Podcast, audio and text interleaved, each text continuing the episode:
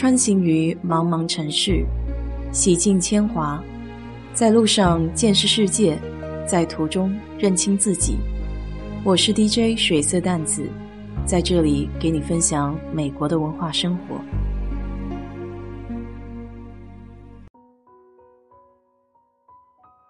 自从疫情以来，每隔一周组会都会有一个叫 Team Virtual Coffee Connection 远程咖啡会议。这么有意境的会，听听就想参加吧。这个会属于自发自愿，组员有空就来。没空就忙自己的。大家在会上基本上就是扯扯淡、聊聊天，问问最近怎么样，有什么新闻。今天早上有个小哥没穿什么正式的衣服，视频里就露一个大头。他表示疫情以来都不会扣扣子了。背景里的屋子全是乐器：小提琴、大提琴、贝斯、尤克里里、吉他。都是弦乐。作为音乐系毕业的人，他弹起音乐来那个眉飞色舞。到现在每天都还会坚持练习一下。他有三个孩子，都喜欢坐在钢琴旁边和他一起按键盘。比起电脑的键盘，小朋友更加喜欢这种黑白有声音的玩具。组里在德国的一个女生说，她刚买了一个中国的弦乐器。很大，我猜是古筝。她说还没有拆封呢。这个女生刚加入我们组没两个月。她说，既然这么多人会乐器，有没有想办一个乐队？这时候视频里马上就热闹起来，大家开始讨论谁玩吉他，谁弹钢琴，谁会打鼓。我也开玩笑的说，要是你们会弹中国的歌曲，那我可以献丑唱歌。就看视频里大家前仰后合，笑成一团。老板问我最近怎么样，我说昨天刚买了一个瑜伽球，现在就坐在上面开会呢。平时一坐老是会忘记站起来，最近感到腰比较疼。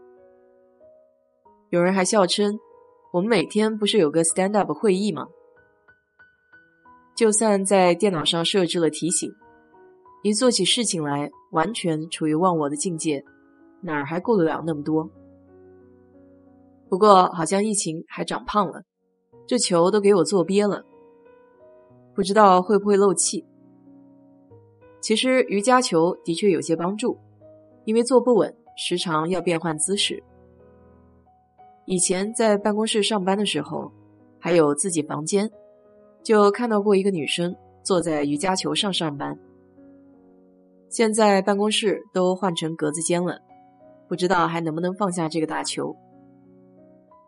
要是你的单位没有那么严的要求，我还挺建议买个球。昨晚给球打气的时候还闹了个笑话，这瑜伽球买的时候送了个手动的气泵，来回打气不下上万次，手都酸胀了，好不容易等到有些鼓起来。抽出气棒，才发现球一直在漏气。我还以为这是一个只进不出的口呢。翻了一下包装盒，也没有发现塞子。坐在那里看着一直在漏气的球，有些小郁闷。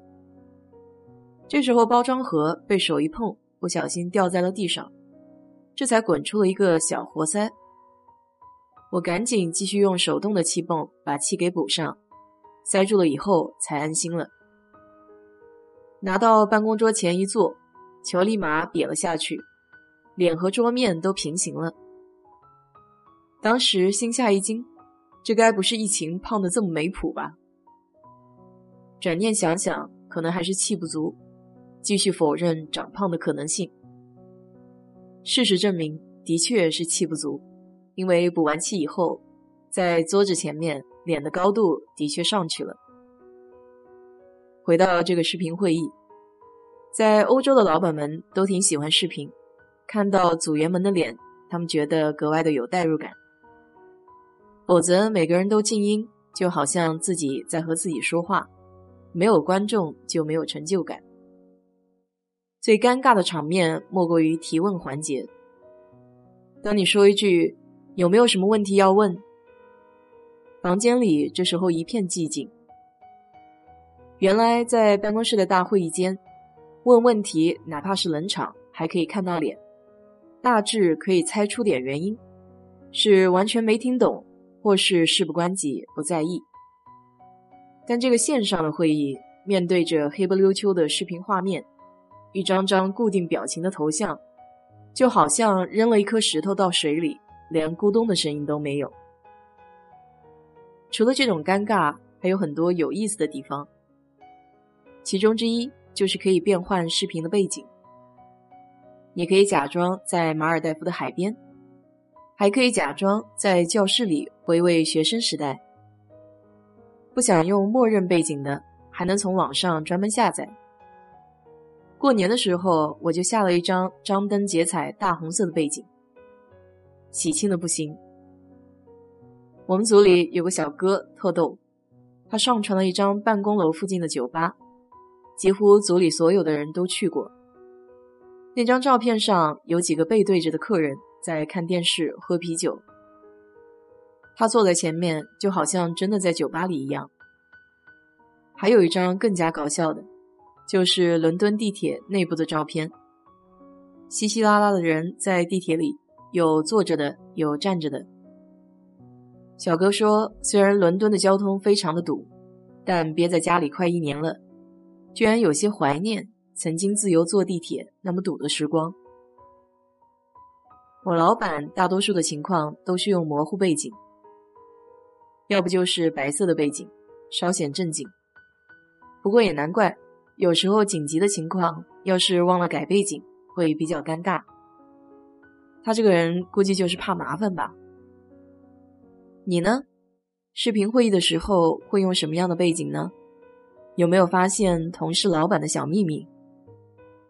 只有在这种特殊的时期，才会有机会观察到一些小细节。我觉得还蛮好玩的。好了，今天就给你聊到这里。如果你对这期节目感兴趣的话，欢迎在我的评论区留言，谢谢。